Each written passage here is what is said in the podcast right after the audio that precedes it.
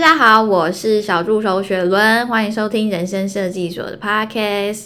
首先呢，先来介绍一下我们今天的来宾。今天的来宾呢，这个号称妈妈神队友的小贾。Hello，大家好，我又来了。新朋友、好朋友，大家好，我就是最佳的队友小贾。大家好，这是老朋友啊，前几集有录过那个。我知道大家的风评不错，所以我又被邀请再来一次，分享我一些经验，跟大家聊聊天。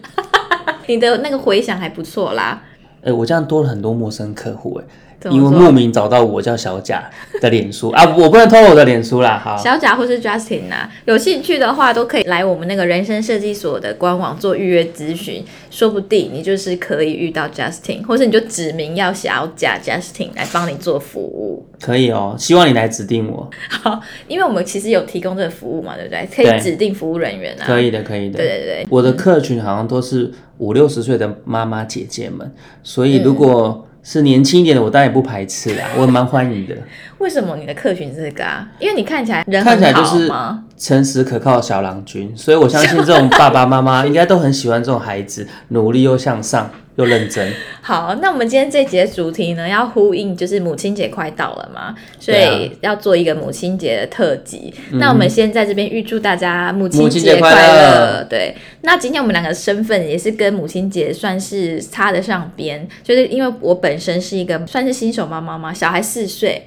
然后小贾是新手妈妈的选队友，一个四岁，一个一岁，对，他也算是一个好老公，所以非常可以体会，就是有孩子的妈妈女性们的辛苦，带孩子常崩溃是很正常的日常。对，那在妈妈很崩溃的时候，除了什么爸爸啊或者你的家人可以帮忙之外，其实还有一个东西可以帮助到你，那个东西就叫做保险。超级有帮助。对，就像今天早上我请假，就是因为为了要带我儿子去看医生。怎么了？反正他就是身体不太好，然后就会一直不断的生病，然后严重一点点可能要住院。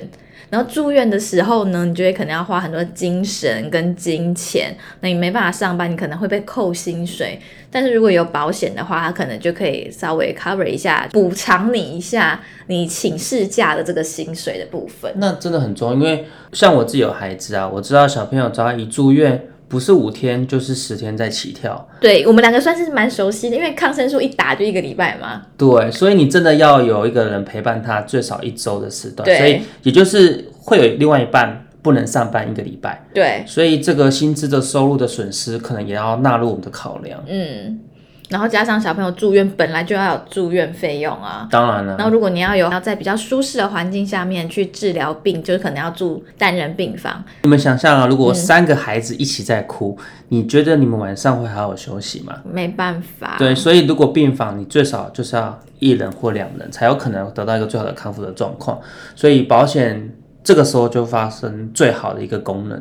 对，补偿这些损失。所以，身为一个妈妈，呃，帮小朋友保险是一件非常非常重要的事。但是，其实这是一个迷思。这迷思就是，你有了小孩之后，你可能会很用心的规划你的小朋友的保险，可是却忽略了自己自身的保险。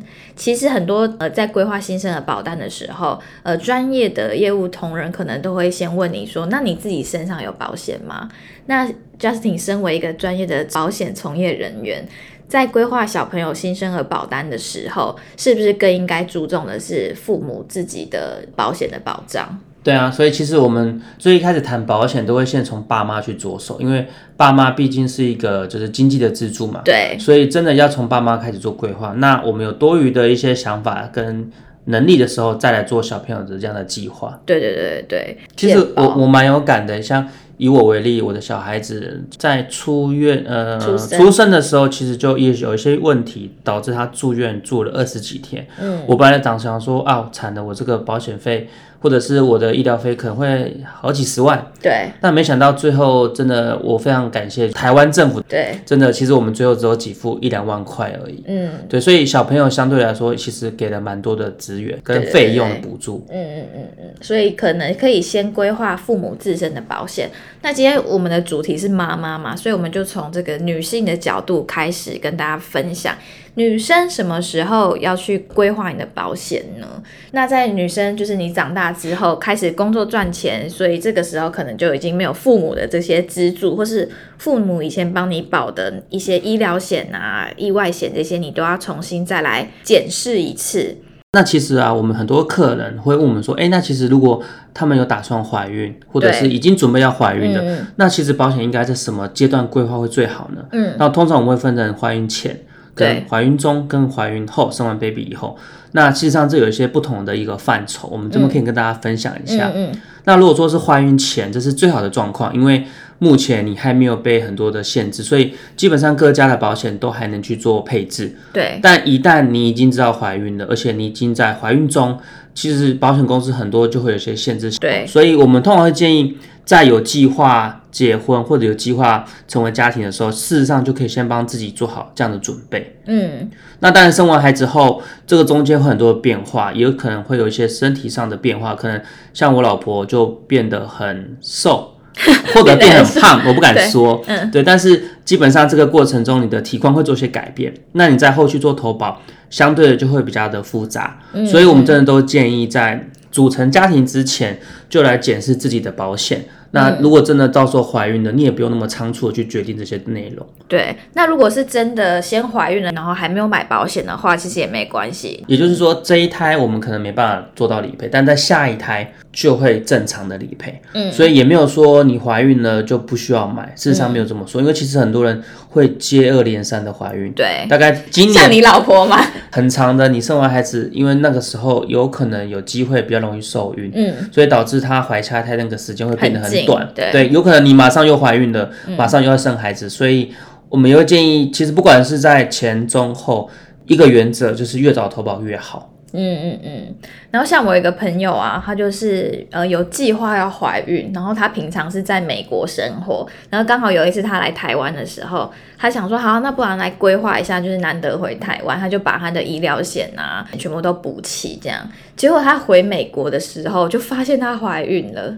哇，那这也太刚好了吧！很刚好，你是他的贵人呢。对，然后那时候公司就是后来申请理赔的时候，因为他刚好是非自愿性的剖腹产，所以可以申请理赔嘛。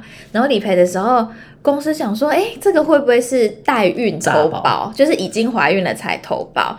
然后就是请我朋友就调一些，比如说产检的记录，就发现真的是很刚好，就是他在台湾的时候那一次是他最后一个经期，他在投保的当下是他怀孕前的经期。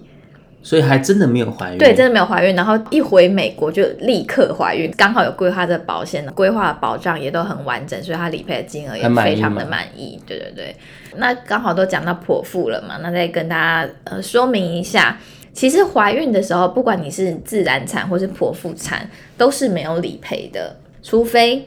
你是因为非自愿性的剖腹，他才会理赔你的相关。那，那什么样算是非自愿？我老公不自愿可不可以？当然不行，就是他可能有一些，比如说你是多胞胎，或是胎位不正，因为像你老婆就是胎位不正，哦，对，就是小朋友都不转正，对，所以导致他头在上面，可能会有难产这个现象，所以一开始就是直接采用剖腹的方式。那像我刚好也是因为。我本人就是比较小只小芝麻啊，所以我的那个骨盆腔比较窄，然后刚好胎儿的头比较大，医生是有去量那个头围，就是用照 X 光看我骨盆腔跟小朋友头围的比例，所以他就研判说这个自然产也生不出来，所以就是直接用剖腹的，所以应该也不能说幸运啊，就是刚好。所以那个时候那一笔理赔的费用就有作为，比如说月子中心的这个支付，就还蛮划算的。那讲到说非自愿性的剖腹可以申请理赔，大家可能会觉得哦，这样子很不错。但是就可能健康方面而言，其实自然产还是对妈妈是比较好的，对不对？因为我看过蛮多朋友啊，就是好像真的自然产隔一天就可以下床，是当天就可以下床。对，那可能当天就可以自由活动，然后还蛮。快速的，但以我太太为例，她剖腹实际上都要到五天、四天才会下床，而且下床行动超缓慢，而且下床那个是蛮煎熬的，先生都要扛得住太太开的那一枪。我印象超深刻，就是。嗯我太太在生第一胎的时候，因为剖腹嘛，所以她必须要装那个尿管。对对，所以导致她会有点忘记尿尿的、哦、的方式。真的会，因为你主要不知道怎么处理。对，那她结束完以后，第一个要克服就是她要自己下床尿尿这件事情。对，对那因为他的伤口很痛，因为剖腹很长的一个刀疤，所以他下床到厕所，这是一个非常辛苦的一件事情，要走半个小时。所以我印象超深刻。那时候我的岳父岳母就是来看女儿嘛，啊，很关心，那就去买一些吃的给我们。然后这个过程中，那我太太就想要下床自己试看看尿尿这件事。好，那就下床。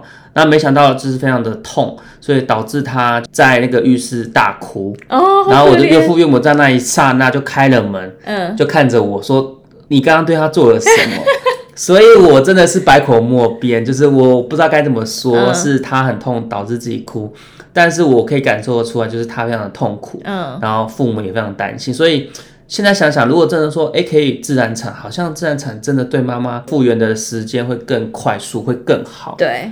对，但没办法，有时候必须剖腹，还是得剖腹。嗯，因为像我也是切身之痛，但是我可能没有你老婆那么痛，就是我算是复原也是蛮快的。对，然后下床，但是也是要有人家搀扶这样。大概第二、第三天，我觉得算是蛮行动自如的。嗯，然后那个医生不是都会来查房吗？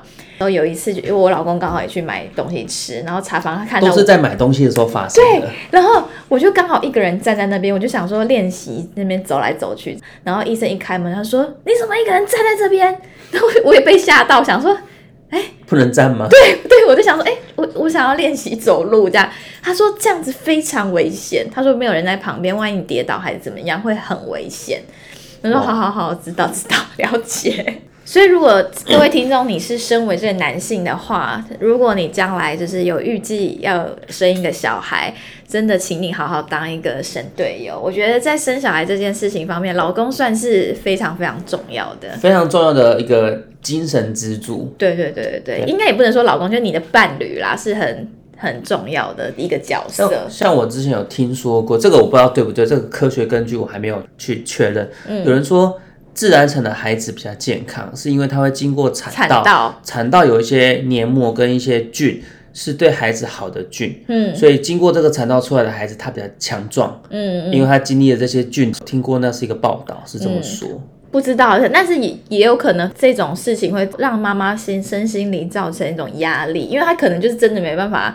自然产啊，然后你讲这种话被他听到，可能会觉得啊，是不是这样子让我对我的小孩可能身体不好啊，什么什么之类的。对，所以我觉得应该是太太觉得好，那就是最好的。对对对对对对对，不要局限一定要怎么样。当然，有些女生为了美观，为了一些自己的一些想法，也许会特别去调整这件事情。嗯。但我觉得只要安全，然后。健康，我觉得是最好的嗯方法。嗯，像那时候生小孩的时候，可能长辈都会觉得就是生小孩而已啊，哪有那么难？像我婆婆就一直跟我老公说啊，生小孩就跟下蛋一样啊，干嘛还要去住月子中心？你知道以前人比较节省，嗯，我那时候心里就想说，哎，幸好我是剖腹产，他可能看我那么痛啊，好啦，住月子中心应该的啦。现在月子中心好像不是十万就是二十万起跳嘛？对啊，所以就是如果你有保险这个来帮你做一个 cover 的话，也算是不无小补啦。也是真的会差蛮多的，会决定你做的好坏。而且这个是我们讲一些比较小的事情。假设说你今天是更严重的发生的时候，比如说你在怀孕或者是生产过程中发生了更严重的疾病或者是意外。比如说，很多人在生产的时候可能大出血啊，对，这种之类，这是更危险的事情。这个时候的保险可以发挥它更好的作用，不仅仅只是剖腹理赔这么简单而已。其实可以避免是最好的。嗯嗯嗯。如果现在的听众有在这个备孕或是怀孕的过程中，那希望大家都可以平平安安、顺顺利利的生下健康的小宝宝。那你有听过那种妇女险或是那种妇幼险吗？有，但是这个卖的呃应该蛮少的，蛮偏门的。这是好像比较以前比较流行，对，现在很少看到有在贩售的公司，但还是有，对，真的很少。像我们公司有一些商品是针对女性特别规划给女性的保险，那这个就是它的保障内容，它没有局限你是在怀孕还是没有在怀孕，有生小孩还是没有生小孩，它就是针对女生的一种险种。那另外一个我们刚刚提到的那个妇幼险、妇婴险这种。以前比较有，但是现在市面上好像很少了。很少很少。它就是可以保障呃孕妇之外，也可以保障小胎儿。对对对对对。但是这种保障内容就只有在你呃怀孕期间这样子而已。对，它有特殊的一个范围。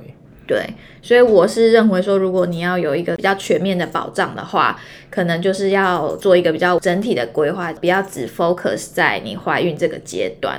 那讲到这个怀孕了嘛，那生完小孩之后呢，接下来就要换谁的保险了？当然是小宝贝啊。新生儿的保险。那新生儿的保险呢，其实你可以在你怀孕的时候就开始做一个规划。为什么呢？是因为小孩生出来之后就要立刻去报户口，报完户口就请你赶快来买保险，因为新生儿的保险是非常非常重要的。哦，讲到这个，我真的很有感。对，就是刚刚前面有提到嘛，我是一个二宝爸，所以我第一个孩子四岁，这个一切的过程非常的顺利。嗯嗯，所以买保险也是非常容易的一件事情。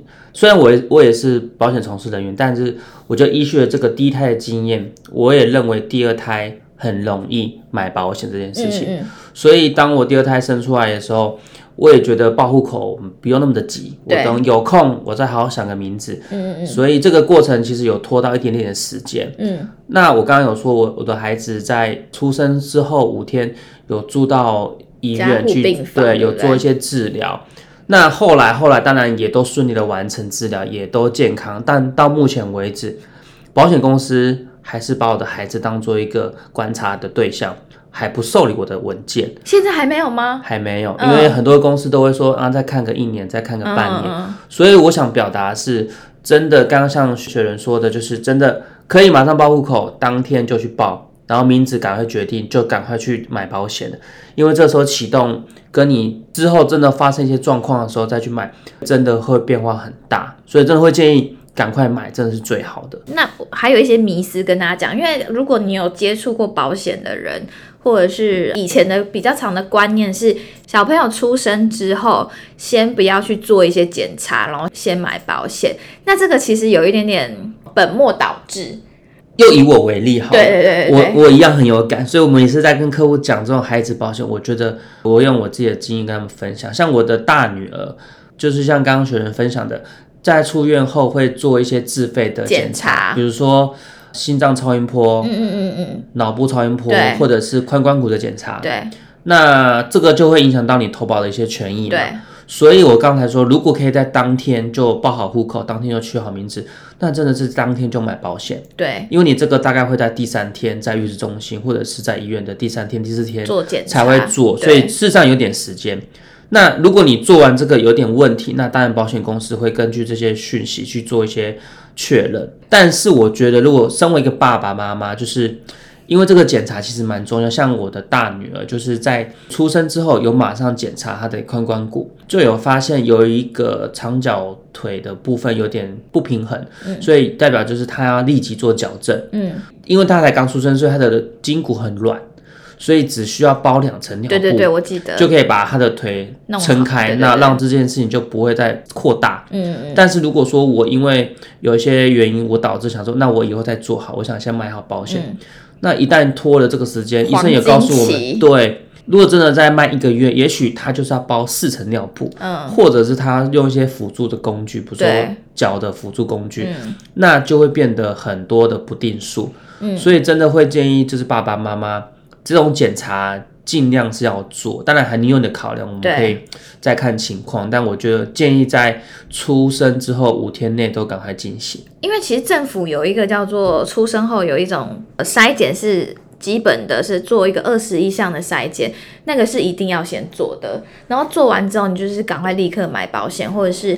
嗯，你这个基本筛检出来发生有一些问题的，你不要再等说什么要先去买保险再做检查，应该是说小孩的健康还是最重要的。因为这个其实政府有发现这个漏洞，太多的孩子跟家长因为这些因素导致他们呃有一些医疗的治疗迟缓了。对，所以后来政府有公告，就是说这件事情是他一出生就会做，嗯，抽个血然后送到检查机构，大概是会经过一个月才会有报告出来，所以事实上你在这个一个月内做。保险都没有问题，但一旦你知道结果，也许也许他可能有某种假设像是蚕豆症好了，嗯嗯，那你在买保险上就遇到很多的困难，嗯，但是如果你在这个过程中先买了，它不影响你的保险权益，对。对，所以就结论上来说，就是这些检查你必须先做，而且是对孩子是最好的，嗯嗯嗯。嗯，所以政府也有保障这块的部分，对，那也有像一些家长会想说，哎，其实零岁的时候跟一岁的这个保费，零岁的还比一岁的贵，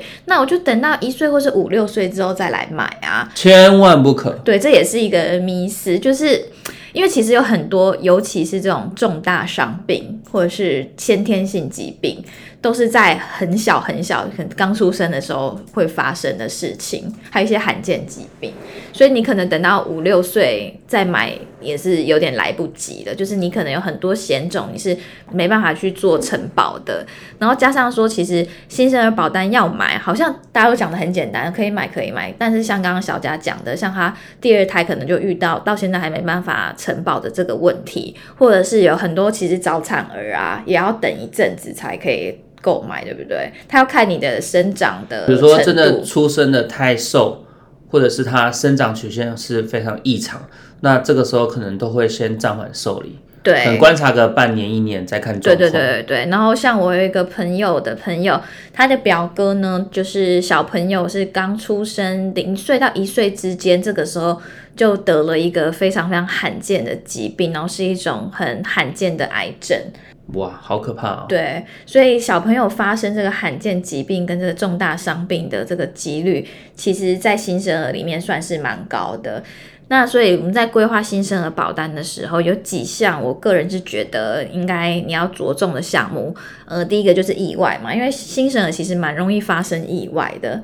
像比如说睡觉就会闷着，可能会有也很多新闻，就是爸爸睡着的时候转身压到小朋友，导致他呼吸造成问题。对，或者是溢奶，然后没有咳出来，呛到。对，然后再来就是医疗嘛，医疗就不用讲了，就是可能刚刚你可能生病啊，因为小朋友一生病绝对都是住加护病房，就是在新生儿的那个阶段。因为像我儿子也是出生两个月，他就也是住院，然后之后就平均每三个月就会住院一次。就是一直这样，一直到两三岁，大概三岁的时候才比较稳定下来。其实之前有个统计，是零到三岁小孩子是最容易生病的一个年龄的区间。嗯，所以这个期间很容易真的因为一些事情而住院。对，像我们两个应该就是蛮感同身受的。那尤其是我小孩，他领的那个理赔金啊，只能说好会赚。我觉得公司要在严重的调查一下你们家的理赔，我怀疑都有点状况。真的哎，就是他现在应该是我们全家那个最有钱的人呢，因为他理赔真的好多，一次就理赔个几万块这样子。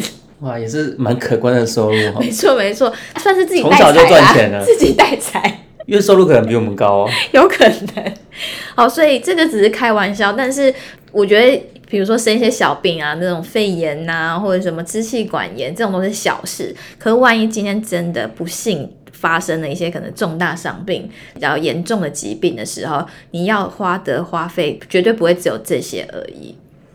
我我刚刚随便搜寻一两个案例，嗯，就有一两个小朋友就是住十天花了五十万。为什么花那么多钱？哦、呃，当然因为他的严重程度比较重，对，所以真的不要去预想说不会遇到，但是真的遇到的时候就会非常的可怕。保险就是买一个保险吗？对，那其实就是用几千到万块的金额去。买这个风险的承担，我觉得身为一个有意识的家长，一定是要做好这件事情的。所以，如果你在规划这个新生儿保单，或者是你自己小朋友的保单的时候，你会比较着重在哪一个项目？哦，第一个一定是住院一定要有，因为住院是正常的。嗯，刚刚有说嘛，最少是五到七天起跳，嗯嗯，看严重程度。所以，如果以大台北台大来说，可能一天的三人到两人的病房，可能就是支付要到两千到四千不等。嗯嗯嗯。那也就是，如果我今天真的孩子受伤或疾病住院了，假设在台大好了，我必须要花一天四千块以上的费用。对。所以。我的住院的日额，我尽量会拉到三千到四千不等。嗯嗯。那以防真的需要 cover 的时候，我可以很完全的去 cover 这个费用。嗯嗯嗯。就所以住院一定很重要。那再来就是实支实付。对。对，那因为住院期间会用到很多的药品啊，其他的杂项，所以实支的几率也非常的高。嗯，所以如果说在预算有限的家庭，我觉得会先着重在住院跟实支实付。嗯嗯嗯。那如果预算很充足，当然我们就会往外扩生，可能像手术或重大伤病、重大，重大疾病等等。甚至连我那个肠照都买了。对，因为有时候如果你真的不幸发生重大疾病的话，要演变成长照的几率其实也是不小。所以如果你的预算算是 OK 的话，尤其在小朋友那么小的时候就帮他投保，也算是划算啊。我觉得有一句话是这么说：小时候投保，你谢谢你自己；长大之后是小朋友会谢谢你。好，好像没有这句话哈。你自己的发明啊，小贾语录。我刚看你愣了一下，然后你在想对不对？我在想说那个逻辑是。就是乱讲的，反正就是大家都希望自己健健康康的嘛。但是如果有一个万一，这个保险是真的可以保障你们全家人的。那如果您刚好是在可能要预备要结婚，然后预备要生小孩，或是你已经有小孩，可是还没有规划保险的话呢？如果你有任何想要咨询的问题，不一定是你要购买保单哦，你也可以先做一下你保单的检视，或者小朋友已经有保险，但是你想要看一下。它的保障够不够？如果你有增加预算的话，你可能还想要再规划的话呢？人生设计所都有提供这个免费的咨询服务，而且我们的咨询服务算是大家应该是赞誉有加，因为我们不会强迫推销，让你不会有压力，就可以来了解你自己目前的保障有什么。我上次跟一个客户聊了三小时，我觉得我我比较像被被强迫，嗯，他给我介绍他的商品，他给你介绍什么商品？呃，介绍他的事业体，嗯、就是。健身器材的一个事业体，所以你被反推销的。对对对，但我觉得就是非常希望大家都来这边聊聊，因为我觉得在聊的过程中才会知道你真正的需求是什么。对对对，然后买到对的商品，这才是我们的初衷。嗯，我觉得现在大家现代人的保险观念、保险意识跟以前比起来，应应该算是进步很多了。可是市面上还是有一些人认为说。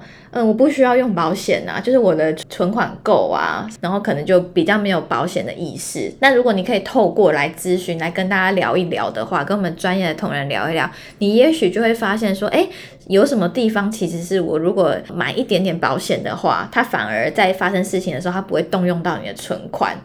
这样也算是一种双赢，就是你可以保证你的存款，然后另一方面在发生事情的时候，保险公司还会帮你 cover 这样。嗯，那我现在咨询有什么样的方式可以做？我们有这种就是实体的，我们在北半球，欸、不对，北半球，我们在北台湾，北台湾几乎都有设点，像新版跟松山区，然后当然在北侧那边也有设点。嗯，如果要往南部一点的台中、桃园，其实这样都有服务的据点。对对对对所以如果你们有空，欢迎来这个实体店走一走。当然，如果说你们不方便，可能在南部的同仁，或是像我们两个啊，东部干线。对，那我们有提供叫做线上咨询，那一样做预约的动作，我们会有专人来帮你做个解释跟说明。嗯嗯。当然，如果说你是比较害羞一点啊，你不想要说的话，我们有个叫做文字的咨询。好，那一样可以透过文字把你想表达的问题告诉我们，那一样我们会给你一个正确的解答。嗯，就有点像是线上客服咨询的。但我们不谈感情哦，如果说你是想谈感情的，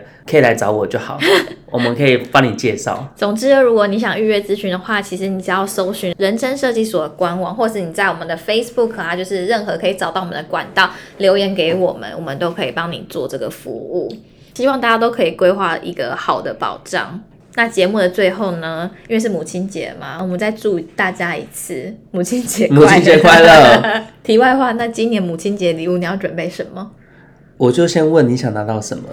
我其实我没有想过哎，因为我一直对母亲节还没有太大的感觉。我对母亲节的比较多的感觉是我我会想说我要送我妈什么。那你不会想要你先生送你什么吗？好像没有太大的感觉耶。那我记住这个感觉。你老婆感觉跟我感觉很不一样。我觉得，我觉得你老婆可能会希望，比如说放风一天呐那种。我感觉她现在可能会跟我说，那就把钱给她就好。嗯，他可能可以去放风很多天。我跟你讲，妈妈都很实际，对，非常务实啊。对，好了，那希望大家都可以度过一个美好的母亲节。如果有任何的问题呢，都欢迎来私讯告诉我们。如果你喜欢我们的节目的话呢，请帮我们五星好评加评论，然后分享给你的朋友收听。我们下次见。小铃铛打开，拜拜，拜拜。